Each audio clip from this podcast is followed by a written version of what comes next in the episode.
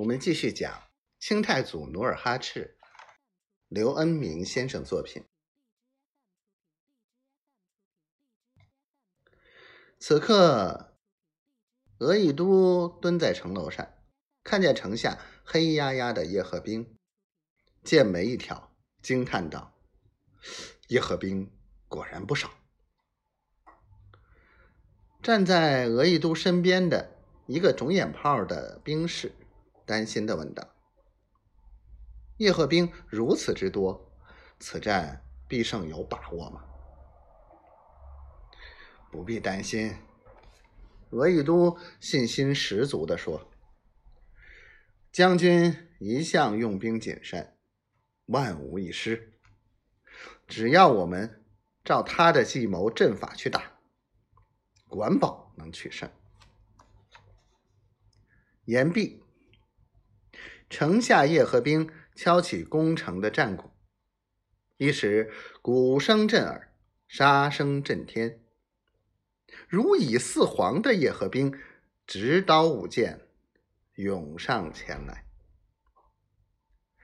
额亦都遵照努尔哈赤的嘱咐，率领兵士齐心协力，先对涌上来的敌兵发箭还击，一时。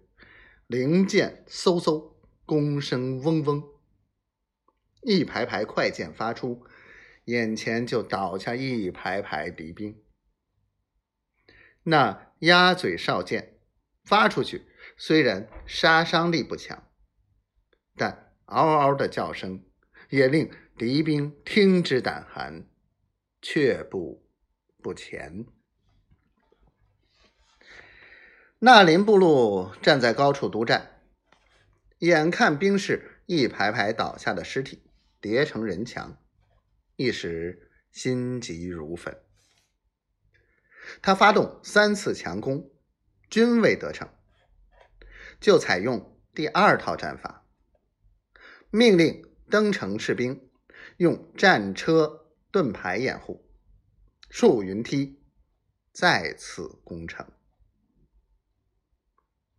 这一招似乎很灵，一丈多高的木盾挡住了如簧的飞剑，强攻的人马不一会儿就逼近城下。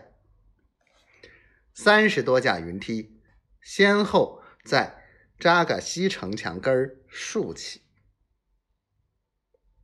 扎嘎城是座三面平地、一面背山的山城，额亦都。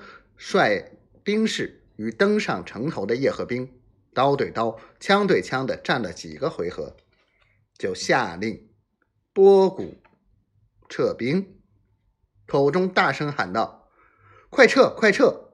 保护好将军，保护好将军！”